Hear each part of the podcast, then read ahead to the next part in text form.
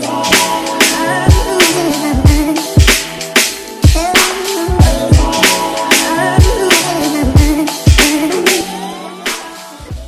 Et bienvenue sur le quai, suis chaud. Ici, on parle nutrition, fitness, lifestyle, développement personnel. Le tout pour vous apprendre à être la meilleure version de vous-même. J'espère que la team No Bullshit se porte bien, que vous êtes en forme, en bonne santé et que vous continuez à faire des gains. Alors, les amis, j'ai plein de nouvelles. La première chose à dire, c'est que je suis super content de réussir à faire l'épisode cette semaine-là parce que je suis à l'étranger pour le taf et je me suis dit, ah, je sais pas si je vais réussir à le faire. Donc voilà, tout se passe bien ici avec la team et on a réussi à faire cet épisode. Donc, je suis vraiment content parce que vous le savez, des fois, on n'est pas trop au contrôle et euh, ça, ça fait plaisir simplement de pouvoir maintenir notre, notre agenda peu importe où on est dans le monde. Donc on va continuer de cette façon-là. Je tiens à remercier tous ceux qui me soutiennent. Euh, je regarde les commentaires, les commentaires que vous avez lâchés la semaine dernière. Donc je suis notifié à chaque fois et ça me donne chaud au cœur. Donc si vous voulez soutenir le suis chaud, allez sur votre application Apple Podcast, lâchez un commentaire, un 5 étoiles. Vous pouvez également simplement modifier un commentaire que vous avez déjà fait. Ça m'aide à monter dans les rankings. Lâchez un 5 étoiles également sur Spotify éventuellement sur les autres applications que vous utilisez pour euh, écouter le suis chaud. Premières annonces que j'aimerais faire avant de vous parler de l'épisode d'aujourd'hui. Première annonce, c'est que les inscriptions du programme Mentorship sont ouvertes pour la sixième session. Il y a plusieurs places qui sont déjà parties. Il en reste encore quelques-unes. Je le, je le répète, on commence début avril, donc euh, le premier lundi du mois d'avril. Ça va commencer très très très fort, les amis. Croyez-moi, sixième vague. Et ensuite, on aura le séminaire pour ceux qui vont écouter ça et qui participent à la cinquième vague. Éventuellement, les autres également, vous allez être notifiés euh, le 16 euh, et 17 septembre. Voilà, le week-end du 16 et 17 septembre. J'espère que je ne me trompe pas ici c'est ce week-end-là, autour du 16-17. Donc si je fais une faute, c'est peut-être le 15, un truc comme ça. Mais c'est 16-17 normalement. Et euh, on aura le séminaire en présentiel. Donc vous savez déjà comment vous organiser. On a deuxième annonce également, c'est que je vous avais dit que cette semaine-là, un programme allait sortir. Et je me, suis, complètement trompé en fait en termes de date. J'étais à l'étranger, vacances, tout ça. J'oublie mon, mon agenda. Du coup, c'est la semaine prochaine. Un nouveau programme va sortir. Un nouveau programme de ma série de programmes fitness hybride. Donc restez connectés pour ceux qui ont fait le programme starter. J'ai reçu beaucoup de feedback qui m'ont fait chaud au cœur. Et là, il y a la suite qui, euh, qui commence, ou la suite qui arrive plutôt, je dois dire. Donc j'ai hâte de partager tout ça avec vous. C'est un beau programme, on a vraiment bien travaillé dessus et j'ai hâte de vous le présenter. Donc restez connectés. Dans l'épisode d'aujourd'hui, les amis, eh bien, on va parler. Je, vais annoncer déjà que je commence avec plusieurs coups de gueule ici, ok? Parce que j'ai eu des échanges sur les réseaux sociaux, etc. Et je me suis dit, ok, Kev, tu dois approfondir un petit peu en espérant que les gens euh, vont être à l'écoute et en espérant que tu puisses simplement mieux t'expliquer. Parce que vous connaissez l'histoire sur les formats court, euh, on n'a pas le temps de tout expliquer. En une minute, on peut pas tout dire. Et forcément, eh bien, il y en a qui vous tombent dessus, qui disent, non, mais il n'y a pas ça, t'as pas dit ça, t'as oublié ça. Ok, les gars, on, on s'exprime un peu mieux ici. Donc dans un premier temps, on parle de la spécificité dans la préparation physique des athlètes. On entend souvent ce sport-là, euh, ce mot-là, pardonnez-moi, sport spécifique. Et on essaie de faire des entraînements de préparation physique qui cherchent à mimer le sport, à ressembler au maximum au sport. Et je vous explique pourquoi ce n'est pas la solution. Euh, pourquoi euh, je, vous explique non seulement comme ça, mais je vous donne les détails de pourquoi. Bien entendu, on rentre pas dans tout ce qui est très approfondi, on garde ça pour les professionnels du sport et de la santé. Je le rappelle, ceux qui font mon programme Mentorship, vous aurez tous les secrets durant le séminaire en présentiel. Et vous allez voir, c'est un game changer. Donc on parle de ça et je vous donne mon avis, je vous dis comment on doit s'entraîner selon moi pour améliorer les différentes qualités athlétiques qu'on aspire à améliorer et tout ce qu'on doit entraîner pour ensuite pouvoir euh, utiliser le tout correctement dans notre pratique sportive, peu importe soit euh, soit-elle. Ok, donc gardez ça en tête. Il y a plein d'informations, plein de gems qui sont partagés ici. Ensuite, je réponds à une question qui a été posée, qui est la suivante. Comment, euh, pourquoi les athlètes les plus explosifs euh, se blessent le plus souvent? Donc, vous aurez la question, vous allez voir, est intimement lié. Et finalement, je reviens sur le débat du euh, Jefferson Curl, du deadlift au dos rond. Est-ce que tout le monde doit faire du soulevé de terre au dos rond? Est-ce que tout le monde doit faire du Jefferson Curl avec des charges lourdes? Je pense qu'il y a un manque de nuances et c'est ce que je viens éclaircir dans cet épisode-là. Donc, j'espère que ça va vous plaire. Les amis, je n'en dis pas plus. Let's get it. Bienvenue dans un nouvel épisode, les amis aujourd'hui, on a un nouvel épisode du Case Show qui est un peu spécial. On va répondre à trois questions aujourd'hui. Je vais chercher à développer un maximum euh, ces sujets de façon à ce que, voilà, ça soit clair, une fois que euh, c'est bien étalé, c'est bien expliqué, j'espère qu'on n'aura pas à revenir dessus. Donc les sujets qu'on va aborder aujourd'hui sont euh, les sujets suivants. Dans un premier temps, on va parler préparation physique pour athlètes. Et on va parler de la question de la spécificité dans la préparation physique des athlètes. J'ai fait un réel là-dessus qui a pas mal tourné, il y a eu des réponses très positives, euh, des collègues qui sont d'accord avec moi. Et de l'autre côté, eh bien, on a eu des avis qui étaient divergents. Et je sors d'un débat, petit débat, on va dire ça comme ça, sur Instagram, d'un avis qui était divergent et d'une attaque personnelle. Donc je vais m'expliquer là-dessus, bien entendu. Et euh, dans un deuxième temps, on va répondre à une question qui revient souvent, qui est très intéressante et très pertinente selon moi, qu'on va pouvoir connecter à euh, cette question de la spécificité de la préparation physique des athlètes. La question est la suivante. Pourquoi ce sont les athlètes les plus explosifs, ceux qui ont le plus de force, etc., qui se blessent le plus souvent? Et je vais apporter, bien entendu, ma, pierre, ma pierre à l'édifice en espérant que ça pourra vous aider si vous entraînez des athlètes de haut niveau euh, ou de tout, tout niveau confondu. Et si vous êtes vous-même pratiquant et vous, vous ressentez dans ce message, vous arrivez à vous identifier dans ce message, eh bien, j'espère que ça pourra vous aider. Et finalement, on va répondre à, la dernière question qui est euh, la question euh, du Jefferson Curl, la question du deadlift au dos rond. Est-ce que euh, c'est bon? Est-ce que c'est mauvais? Est-ce que tout le monde devrait le faire? J'ai déjà fait plusieurs épisodes là-dessus, mais il y a certaines confusions qui ont été amenées, selon moi, dans l'industrie ces derniers mois, dernières années. Et je pense qu'on va chercher à clôturer le sujet une bonne fois pour toutes. Comme vous pouvez le voir, pour ceux qui vont voir le tour en format visuel, je ne suis pas chez moi, je suis à l'étranger. Je suis, je vous présente tout ça chez un des athlètes que j'entraîne. Donc merci pour euh, son accueil. C'est pour ça que L'épisode est tourné dans un décor différent pour ceux qui vont voir le tout. Alors je me permets d'introduire tout ça de cette façon-là parce que à chaque fois que je parle d'un sujet, je parle de euh, des sujets en connaissance de cause, c'est-à-dire que c'est quelque chose que je pratique sur moi-même et sur euh, des personnes que j'entraîne, euh, personnes lambda, parce que j'ai entraîné énormément de personnes lambda et des athlètes du plus haut niveau, de tous les niveaux confondus, mais également du plus haut niveau. Il n'y a pas plus haut niveau. Donc je travaille avec euh, ces gens-là. Donc prenez ma parole comme quelqu'un qui est sur le terrain depuis 10 ans et qui a des résultats sur le terrain et qui travaille avec ce genre de personnes-là. Donc je ne vous parle pas d'un euh, point de vue hypothétique ici, je ne vous parle pas d'un point de vue théorique uniquement ici. Bien entendu, je vais donner ma décomposition et je vais donner ce qui me permet aujourd'hui de faire mon métier avec ces gens-là. Je le rappelle, euh, je suis un petit gars comme tout le monde, comme tous les entraîneurs, etc.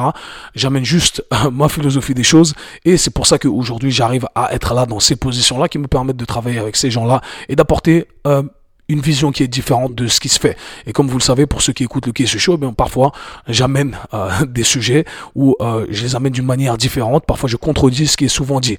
Et c'est pas parce que je contredis ce qui est dit que je suis en désaccord avec tout, mais parfois oui, parfois non. On peut être en désaccord partiellement. C'est pas parce que ça a toujours été fait d'une façon que euh, c'est la bonne façon de le faire. C'est mon discours à chaque fois. Alors il y a des choses qui euh, sont qui fonctionnent, qui sont véridiques, euh, qu'on peut pas débattre, et il y a certaines choses qu'on peut remettre en question et qu'on peut améliorer. Je pense que c'est avec ce genre de personnes-là qu'on arrive à aller vers l'avant, qu'on arrive à faire de l'avancée, du progrès dans n'importe quel domaine. Bien entendu, à condition qu'on arrive à allier toutes les sources d'évidence qui nous amènent dans cette direction-là. Donc le sujet que j'aimerais aborder dans un premier temps, c'est la spécificité dans la préparation physique des athlètes de euh, tout niveau confondu, mais principalement des athlètes de haut niveau, c'est quelque chose que je critique souvent. Alors, on entend souvent euh, parler de ça sur les réseaux sociaux, c'est vraiment la mode des coachs, euh, voilà, des préparateurs physiques, des fitfluencers qui vont vous parler de, voilà, on va mettre le hashtag ici, sport specific. On a le hashtag sport specific et on mime souvent des mouvements de sport pour le sport en question. Donc si on va faire du foot, on va chercher à se rapprocher au maximum en salle de sport, en salle de musculation, de mouvements de foot. Si on fait du tennis, on va faire des exercices qui vont se rapprocher au maximum des mouvements de tennis. Si on fait des sports de combat, on va se rapprocher au maximum des mouvements des sports de combat, etc., etc. Et en gros, par spécificité, on cherche à ressembler au maximum, ou faire en sorte que les mouvements qu'on entraîne en salle de sport ressemblent au maximum aux euh, mouvements qu'on va exécuter dans notre sport en question, dans le sport en question de l'athlète qu'on entraîne. Et c'est ce que je remets en question. Ce que je remets en question, c'est le fait de vouloir mimer un sport d'une façon ou d'une autre en salle de, en salle de musculation. Parce que ça ne sert à rien selon moi. Et c'est ce, cette thèse-là que euh, je vais chercher à défendre à travers ce podcast. Et ceux qui font mon programme Mentorship Shameless Plug, la vague 6, euh, la sixième session euh, va commencer le mois prochain. Les inscriptions sont ouvertes. Plusieurs places sont déjà parties. Les places sont limitées. Inscrivez-vous. Le lien est dans la bio. Donc l'idée ici vraiment c'est de vous expliquer que cette idée de vouloir mimer le sport, ça ne sert à rien, c'est contre-productif. Et on doit commencer déjà par se dire que on a un temps limité en préparation physique avec les athlètes de haut niveau. Les athlètes de haut niveau ont bien entendu pratique tous les jours, s'entraînent tous les jours et leur sport, c'est la priorité. Donc la préparation physique, c'est vraiment euh, la cerise sur le gâteau qui va leur amener éventuellement le 1%. J'ai jamais la prétention de dire, bien que ce soit mon métier, ce soit ce que je prêche le plus, que on va euh, apporter 20% de, greatness, d'amélioration dans tout. Non, on veut améliorer le 1%. Et quand vous travaillez comme moi avec ces gens du plus haut niveau, eh bien le 1%, ça fait toute la différence. Parce que là, on dans les top 100, top 200, top 300, top, top 400. Euh, on est tous talentueux ici. Ok, donc qu'est-ce qu'on peut ramener de plus pour que éventuellement on développe certaines qualités athlétiques qui vont nous permettre de mieux exprimer notre sport ou pour qu'on puisse viser la longévité parce que la longévité c'est ça le game. Ok, donc ici ce que euh, j'ai voulu expliquer c'est qu'on doit accorder notre focus euh, sur des choses euh, qui sont complètement différentes, qui ne ressemblent pas du tout au sport, ou parfois ne ressemblent pas du tout au sport en question. Alors, pourquoi on doit, on doit pas chercher à mimer un, sport dans la salle de musculation? Alors, je donne l'exemple ici parce que c'est des trucs que j'ai vus, c'est pas des trucs que j'invente. Un footballeur, on lui attache un, câble en élastique et on, on lui demande de faire un tir euh, de foot, ok? Ou alors un joueur de tennis ou un joueur de golf, de golf, on mime le mouvement de golf avec un câble. Pareil pour un joueur de baseball. Enfin bref, vous avez compris un peu euh, l'idée. On cherche à faire en sorte de ressembler au maximum au sport en question. Et ce que j'explique, c'est que en vrai, à chaque fois qu'on cherche à mimer un sport, eh bien, on va jamais ressembler au sport au maximum, ok? Euh, C'est-à-dire qu'on va rajouter de la résistance externe, ça va altérer les mécaniques du mouvement. À chaque fois qu'on fait un mouvement, le corps trouve le meilleur moyen de s'organiser, ok? En fonction de plusieurs contraintes. Je vais y revenir dans un instant. Mais lorsqu'on utilise un objet différent, lorsqu'on utilise une charge qui est différente, euh, des circonstances différentes et qu'on commence à inclure un mouvement qui est complexe, important de le mentionner ici, des mouvements complexes, eh bien, on va altérer les mécaniques. Le corps va tout simplement s'organiser différemment. Ok? Quand je fais un tir avec la balle de foot dans le contexte de mon jeu de foot, ça va pas être exactement la même chose que de jouer, euh, enfin de mimer un tir avec un câble qui est euh, attaché à ma jambe. Alors oui, on va travailler certains tissus, mais encore une fois, pour moi, c'est c'est pas extraordinaire. Ok, on, même je venais, je pourrais même défendre le fait que euh, la charge qu'on va placer sur ces tissus est beaucoup plus grande lorsqu'on utilise une balle de foot. Ok, l'intention de produire de la charge, la vitesse, etc. est beaucoup plus grande. Donc pour moi, c'est pas intéressant parce qu'on va altérer les mécaniques et on aurait d'autres choses plus intéressantes à faire. Du coup, ça m'amène à cette idée de mouvement complexe. Lorsqu'on fait un mouvement, eh bien, on intègre plusieurs choses en même temps. Ok, quand on fait un mouvement, on intègre plusieurs articulations, plusieurs, euh, plusieurs tissus musculaires. Donc déjà, le corps doit trouver la meilleure harmonie pour exécuter le mouvement avec ce qu'il a à disposition. Et ça, c'est ce qu'on appelle les contraintes individuelles. Ok, le corps va s'organiser en disant, moi, j'ai accès à tels outils qui sont, euh, imaginons ici pour un tir, pour une balle de foot, qui sont euh, mon articulation de la hanche, plus précisément une fonction bien précise de l'articulation de la hanche. J'ai mon genou, j'ai ma cheville et j'ai le côté opposé et j'ai la rotation de ma colonne vertébrale. Enfin bref, plein de trucs qui rentrent en jeu. Et le corps, va dire, ok, moi, j'ai accès à tous ces outils-là comment je fais pour exécuter le mouvement que euh, je dois faire. Et ça, c'est le mouvement que je dois faire, c'est une autre contrainte qu'on appelle la tâche. Ok, la tâche qu'on doit exécuter. Et en plus de ça, à rajouter dans cette équation compliquée mathématique que le système nerveux euh, doit exécuter, eh bien, on va rajouter les contraintes environnementales. Donc, c'est-à-dire l'environnement dans lequel on joue. Euh, quand on joue sur un terrain qui est mouillé, s'il neige, s'il pleut, eh bien, ça rajoute encore plus de complexité. Donc, vous voyez, ces trois contraintes que on doit qu'on doit prendre en considération, que le corps doit prendre en considération pour créer le mouvement demandé. Et le corps va ainsi faire le calcul mathématique le plus intelligent à ce moment même. Pensez à ça comme un ordinateur rapide, c'est exactement ça. Hein. Euh, eh bien, on va, le corps va décider de faire le mouvement X. Il fait le mouvement X en disant c'est le meilleur moyen de faire le mouvement avec tout ça, avec le, le sol qui glisse, euh, mon articulation qui est limitée dans cette amplitude-là, mais qui arrive à aller dans cette amplitude-là, et la tâche que je dois accomplir. Le tir, le coup de poing, le coup de raquette, ce que vous voulez. Par conséquent, le corps, avec toutes ces informations complexes, détermine comment faire ce mouvement. Et ça s'appelle la théorie des systèmes dynamiques. C'est une théorie mathématique qui s'applique pour le corps humain. Ok? Donc, c'est aussi simple que ça. C'est le premier truc à comprendre. C'est vraiment la base de tout ce que je vais dire par la suite. Et donc, mon travail en tant que préparateur physique, selon moi, encore une fois, c'est ma vision des choses en espérant que ça pourra alimenter euh, tout ce que euh, vous faites. Eh bien, c'est de dire, ok, Là, le corps, il intègre plusieurs choses, il intègre plusieurs informations. Mon travail, moi, en tant que préparateur physique, c'est de faire en sorte de développer l'athlète. Je dis toujours, mon but, c'est pas de développer euh, le footballeur, c'est pas de travailler, de développer le tennisman, le, tennis la tenniswoman, de euh, développer le skieur, peu importe. Mon but, c'est de développer l'athlète, ok? Alors, il y a certaines spécificités qui rentrent dans le sport. Je vais en parler dans un instant. Mais donc, l'idée, c'est vraiment de comprendre ça, de dire, moi, je vais entraîner l'athlète. Et par athlète, eh bien, on a toujours les mêmes euh, qualités athlétiques qui vont être exprimées. Elles vont être exprimées, ceci étant dit, différemment ou filtrées différemment en fonction du sport. Mais de manière générale, on parle des mêmes qualités.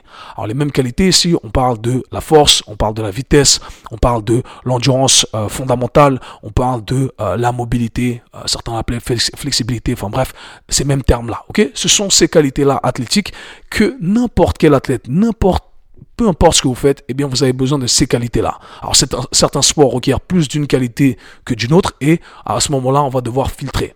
Mais l'idée, c'est de comprendre que dans un premier temps, je veux travailler sur l'athlète sur l'être humain dans un premier temps, mais on va, on va, on va garder cette, part, cette partie parce que j'ai déjà parlé, on parle spécifiquement de l'athlète ici.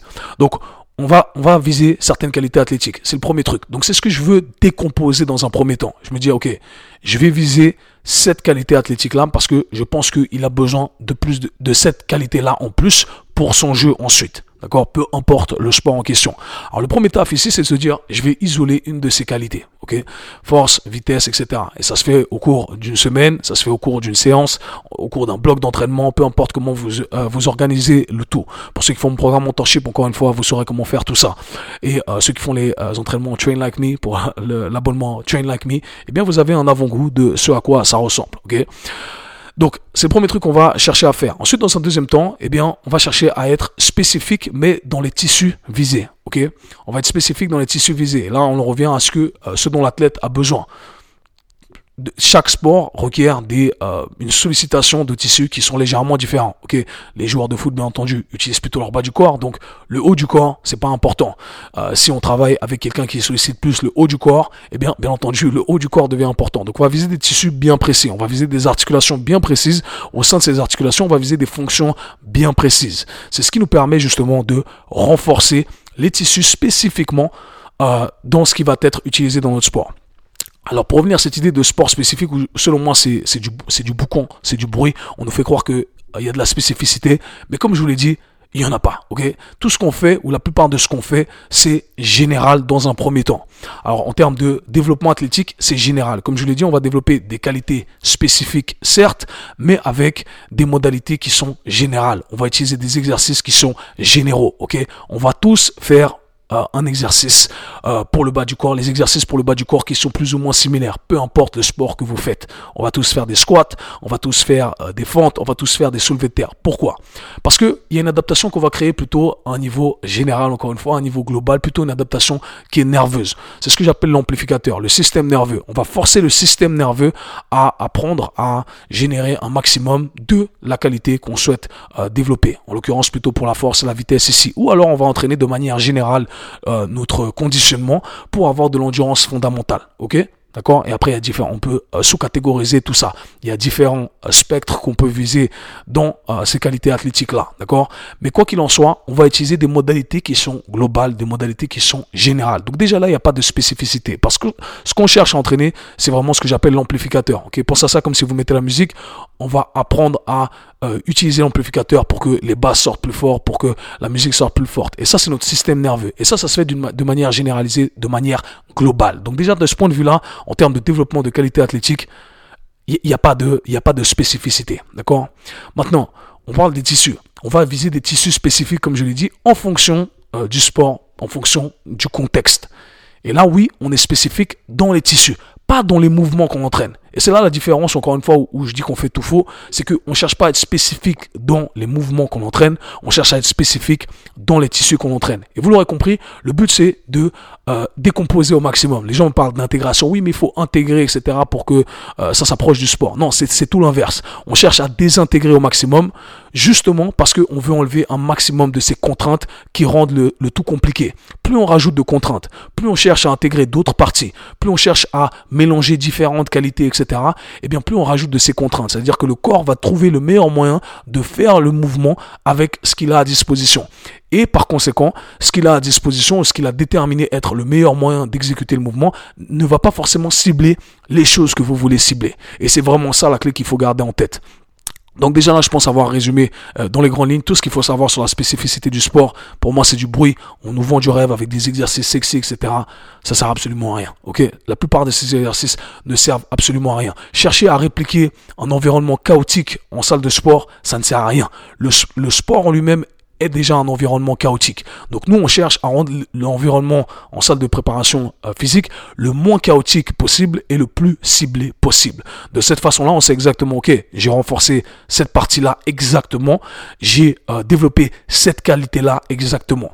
Et une fois qu'on l'a fait de manière bien précise et de manière bien ciblée, lorsque l'athlète va exécuter son sport, eh bien, il va savoir utiliser ces qualités-là dans son sport, il va savoir utiliser ces tissus-là dans son sport. Voilà, c'est aussi simple que ça. Et c'est ce que j'ai voulu expliquer à travers mon réel. Et ça m'a fait rire que plusieurs personnes euh, ont voulu m'attaquer en disant ce gars-là n'a pas d'expérience euh, sur le terrain et sait pas de quoi il parle. Les gars, faites un background check. Regardez où je suis, ok? Regardez où je suis. Anyhow, euh, c'est pas important pour ça, mais gardez en tête que c'est comme ça que ça fonctionne. J'espère que ça pourra vous aider et c'est ce que je partage euh, en profondeur dans le séminaire avec mes euh, élèves du mentorship et j'espère que tous ceux qui l'ont fait ont bien compris ça et comprennent comment l'appliquer. D'après ce que je vois, oui. Donc c'est ce qu'il faut garder dans la spécificité du sport. C'est beaucoup moins spécifique que ce qu'on croit et la spécificité ne s'applique pas dans les mouvements qu'on cherche à faire. Les mouvements ne sont que des outils qui nous permettent de développer soit des qualités, soit des tissus bien spécifiques. Il faut vraiment faire la différence avec tout ça. Ce qui m'amène au deuxième sujet de l'épisode du jour. J'ai reçu une question. Je le rappelle, vous pouvez poser des questions euh, dans, euh, dans le lien dans ma bio, euh, dans les descriptions de ce podcast, dans ma bio Instagram. Je disais, et vous pouvez détailler un peu tout ça. Et la question qui a été posée, c'était, euh, Kevin, comment ça se fait que les athlètes les plus explosifs euh, se blessent toujours C'est souvent ceux qui se blessent le plus. Et c'est marrant parce que ça me permet justement de rebondir avec ce que je viens de dire là. On peut développer des qualités athlétiques et on peut travailler sur des tissus spécifiques renforcés. Euh, c'est un terme très général ici, des tissus bien spécifiques. Et je vous ai parlé d'amplificateur. Le système nerveux, c'est votre amplificateur. Amplificateur, pardonnez-moi. Ce qui veut dire que certains de ces athlètes ont l'amplificateur ils ont entraîné l'amplificateur ou ils l'ont déjà génétiquement plus que d'autres, c'est un fait, euh, eh bien, ils arrivent à produire une grande quantité d'énergie. Grande quantité d'énergie et parfois une grande quantité, d'énergie rapidement. Ok?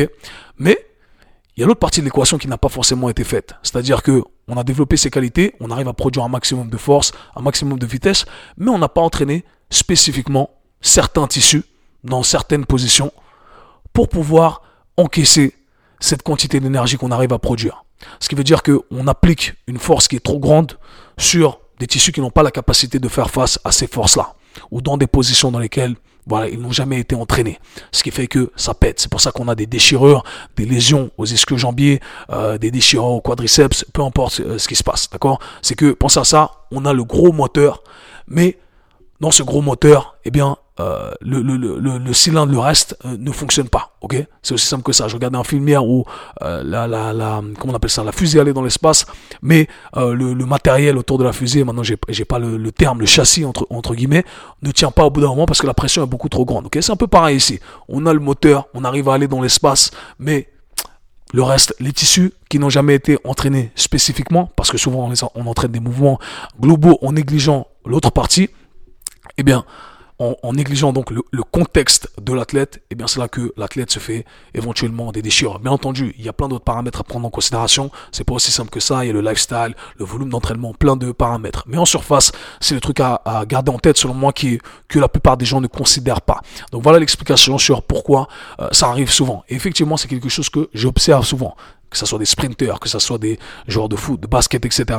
Et ils arrivent à produire un maximum de force, mais ils n'ont jamais entraîné leur tissu spécifiquement à prendre, à, tolérer cette quantité de force dans certaines angulations. Et bam, il y a un truc qui lâche. Ça fait partie du game. Ok? Donc j'espère avoir répondu à tout ça en espérant que euh, vous saurez euh, interpréter tout ce que j'ai dit de la bonne façon.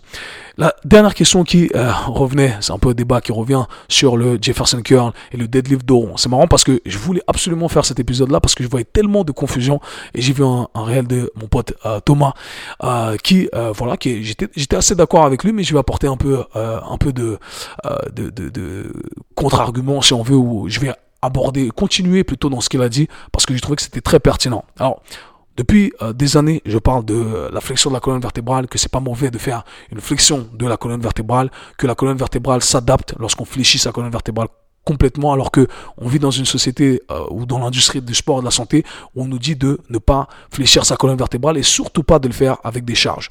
Et ce qui est marrant c'est que on, a accepté avec le temps un petit peu que euh, on peut fléchir sa colonne vertébrale, mais attention, il ne faut pas que ce soit lourd. Et là, ça a toujours été mon premier argument parce que vous m'avez vu faire des Jefferson curl avec des charges très lourdes. Euh, J'ai monté jusqu'à là récemment encore 140 kg, 3, 4, 5 reps, facile. Ok, on peut fléchir sa colonne vertébrale avec de la charge à condition que qu'on le fasse euh, progressivement. Maintenant, lourd, ça veut rien dire. Lourd, lourd, ça veut rien dire. Léger, ça veut rien dire. Tout est relatif à la capacité de l'individu, en l'occurrence des tissus de l'individu. Donc peut-être que pour vous, 20 kg c'est lourd, mais pour moi, c'est très léger. Donc en soi, lourd, ça veut rien dire. C'est subjectif et c'est propre à l'individu. C'est le premier truc à garder en tête. Maintenant, je pense qu'il y en a qui ont compris, qui se disent, ok, euh, Kevin, on a compris, et c'est un peu mon, mon, coup de gueule entre guillemets ici. On a compris qu'on peut fléchir sa colonne vertébrale et que c'est pas dangereux forcément. Et donc, euh, ce qui se passe aujourd'hui, c'est que je vois des gens qui, euh, au final, veulent faire un soulevé de terre, un deadlift, et finissent par arrondir au maximum leur dos, et se disent, ok, c'est ok. Ou alors, je vois des, des vidéos, et là, je vois dans les commentaires, et ça me fait rire, sur Instagram, on voit un gars qui veut faire, un gars, une fille qui veut faire un soulevé de terre. Elle fait un soulevé de terre, le but c'est de faire un soulevé de terre, je vais revenir dessus, et donc on voit que la forme est complètement dégueulasse, le dos est complètement arrondi, et la personne fait le soulevé de terre. Et là, dans les commentaires, on a deux camps. On a ceux qui disent, ah, euh, c'est dégueulasse, euh, le dos, tu vas te faire une lombalgie, tu vas te casser un disque, etc. Et d'autre côté, il y en a qui disent non, mais c'est pas, pas, mauvais, euh, c'est pas mauvais de euh, de fléchir son dos, c'est ok qu'il le fasse comme ça, qu'il le fasse comme ça. Et c'est là où je me dis, on n'a vraiment rien compris et on a du mal à apporter de la nuance. Et mon but quand je disais que on, on a le pouvoir, la capacité de fléchir sa colonne vertébrale et que sa colonne vertébrale s'adapte comme tous les autres tissus, c'était justement d'aborder, d'apporter de la nuance, mais pas de dire tout le monde doit le faire euh, et c'est ok de le faire à chaque fois. Et c'est là où je pense qu'on doit vraiment distinguer ce qu'on cherche à faire. Et j'en reviens à l'idée des exercices. Les exercices ne sont que des outils qui nous permettent de viser des euh, tissus, des zones bien précises, des angulations bien précises.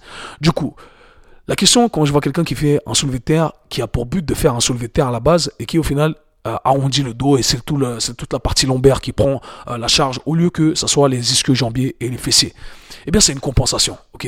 Et si la compensation n'est pas volontaire, eh bien forcément, c'est que je suis pas en train de maximiser le pourquoi j'utilise l'exercice. À la base, j'utilise l'exercice pour développer ma chaîne postérieure, principalement les ischio-jambiers et les muscles fessiers. Et là, quand j'ai une compensation, j'ai le dos qui euh, s'arrondit, eh bien, je suis plus en train de cibler à 100% mes ischio-jambiers et mes muscles fessiers. Donc, est-ce que c'est mauvais? C'est mauvais pour ce contexte-là, le contexte de je vais développer mes ischio-jambiers et mes muscles fessiers parce que c'est ce, euh, c'est la raison pour laquelle j'ai choisi cet exercice. Donc il n'y a pas à débattre est-ce que c'est bien, c'est mauvais, le dos rond. Non, c'est c'est pas ce que je voulais faire. Donc si c'est pas ce que je voulais faire, je vais pas le faire. Et donc, ça, c'est vraiment un, truc à garder en tête. Et ensuite, on a dans, euh, à l'opposé maintenant l'argument qui vient, parce que au bout d'un moment, tout le monde a commencé à faire des Jefferson curl, tout le monde a commencé à faire des, euh, des soulevés de terre dos rond. D'ailleurs, ce sont deux choses différentes. J'ai déjà fait un podcast là-dessus. Je le rappelle, je fais cet exercice depuis 2016 euh, avec euh, une fois et demie mon poids de corps, comme je l'ai dit. Donc, c'est pas nouveau pour moi. Est-ce que tout le monde doit le faire avec des charges conséquentes? et c'est là où vraiment on, débat là-dessus, parce qu'il y, a toujours ceux qui veulent aller à l'opposé de ce qui se dit. Donc il y a ceux qui disent ouais on peut le faire et puis ça peut ça peut augmenter, on peut mettre les charges qu'on veut. Regarde, je peux faire mon, mon soulevé de terre, mon Jefferson curl avec 100 kilos, 100 et quelques kilos, ok. Et à l'opposé qui disent ouais, ouais mais euh, pas tout le monde doit le faire de cette façon-là, parce que euh, euh, de toute façon pas tout le monde peut le faire. Ouais, ok. Et je comprends l'argument, mais la question c'est on utilise un exercice en fonction de notre contexte et en fonction de ce qu'on cherche à faire. Parce que la vérité c'est que cet argument-là, il peut être utilisé pour tous les exercices. Pas tout le monde a besoin de faire un squat à 200 kilos. Pourquoi tu le fais? Pas, tout le monde a besoin de faire un squat au poids de corps, une fois et demi son poids de corps sur 10 répétitions. Pourquoi on le fait? Euh, pas tout le monde a besoin de faire une détraction lestée, des muscle-up lestés. Euh, pas tout le monde a besoin de faire un overhead press avec son poids de corps. C'est un argument qui, pour moi, n'a pas de sens non plus. Euh, Donc, encore une fois, tout est une question de contexte, tout est une question de volonté, tout est une question de nuance.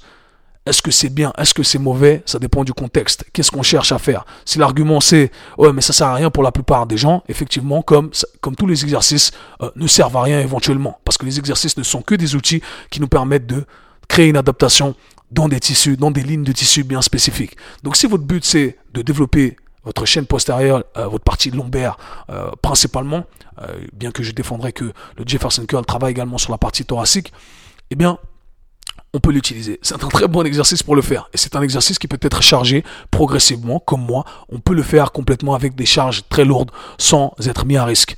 Et éventuellement, c'est quelque chose qu'on peut entraîner avec plus de vitesse, d'accord? Parce que bien entendu, ce sont deux qualités qui sont différentes. On gardera ça pour un autre podcast, mais vous avez déjà eu quelques aperçus ici. Maintenant, si vous n'avez pas pour objectif d'atteindre euh, ces charges-là, si ça ne vous aide pas en plus dans votre sport, voilà, si vous, faites, vous êtes un powerlifter, eh bien c'est intéressant de le faire, un weightlifter, c'est intéressant de le faire parce que vous êtes exposé à ces charges très lourdes et éventuellement, euh, c'est intéressant d'exposer votre partie lombaire à ces charges très lourdes pour qu'on ait une marge de sécurité. Si vous êtes monsieur, madame, tout le monde et que vous vous en foutez complètement, vous voulez juste garder votre colonne vertébrale en bonne santé, c'est bien de fléchir sa colonne vertébrale, c'est bien de le faire progressivement, mais ça sert à rien de s'obstiner. Comme ça sert à rien de s'obstiner à faire une fois et demie euh, son, euh, de son poids de corps un back squat ou deux fois euh, son soulevé de terre. Pour la plupart des gens, jamais. J'ai jamais fait de 1 RM, j'ai jamais fait de 2, 3 RM avec la population lambda. Pour moi, ça sert absolument à rien. Donc cet argument, il s'applique dans tout. Donc j'espère vraiment que ça va vous aider. Mon but à chaque fois avec le qui suis chaud, c'est d'amener de la nuance, d'amener de la nuance qui vient à travers les différentes sources d'évidence que j'ai pu collecter, comme je vous l'ai dit. Alors j'espère que encore une fois, dans cet épisode, ça a été fait. Vous voyez un peu le ton de ma voix. Euh, je trouve un peu ridicule plein de choses qui sont dites. Euh, mais euh, c'est comme ça. C'est comme ça, on a des avis divergents et j'espère que ça amène simplement une différente perspective que vous allez pouvoir intégrer dans, euh, dans vos programmes, dans votre exécution, dans votre quête euh, fitness. Faites les choses en réfléchissant, pas en exercice, en disant, OK, quel est le contexte, qu'est-ce que je cherche à faire, voilà comment je vais l'utiliser, voilà mes points faibles, voilà comment je vais les améliorer. Et là, je trouve que c'est très intéressant. J'en ai à tous les collègues qui font les trucs bien. on peut avoir des avis divergents et toujours s'aimer. Moi, j'aime beaucoup de gens. On n'est pas forcément en accord. C'est ok, ok. Chacun doit savoir défendre ses arguments. J'espère que euh, ça aura du sens euh, de ce point de vue-là. Les amis, la semaine prochaine, j'ai dit que cette semaine l'épisode allait sortir, mais en fait c'est la semaine prochaine, pas l'épisode, le programme, le nouveau programme de la euh, section hybride. J'ai ma section hybride qui sont les programmes fitness, les programmes fitness généraux pour tout le monde qui veulent ramener leur qualité athlétique, physique de manière générale à un autre niveau. Eh bien, la semaine prochaine, il y a un nouveau programme qui sort. Donc, restez connectés. Et pour tous les élèves, les élèves et futurs élèves du programme Mentorship, tout se passe dans la description. Nous, on se voit slash parle très bientôt. Peace. C'était le K-Sui Show. Si vous avez apprécié le podcast, abonnez-vous, partagez-le avec vos amis. À très bientôt. Peace.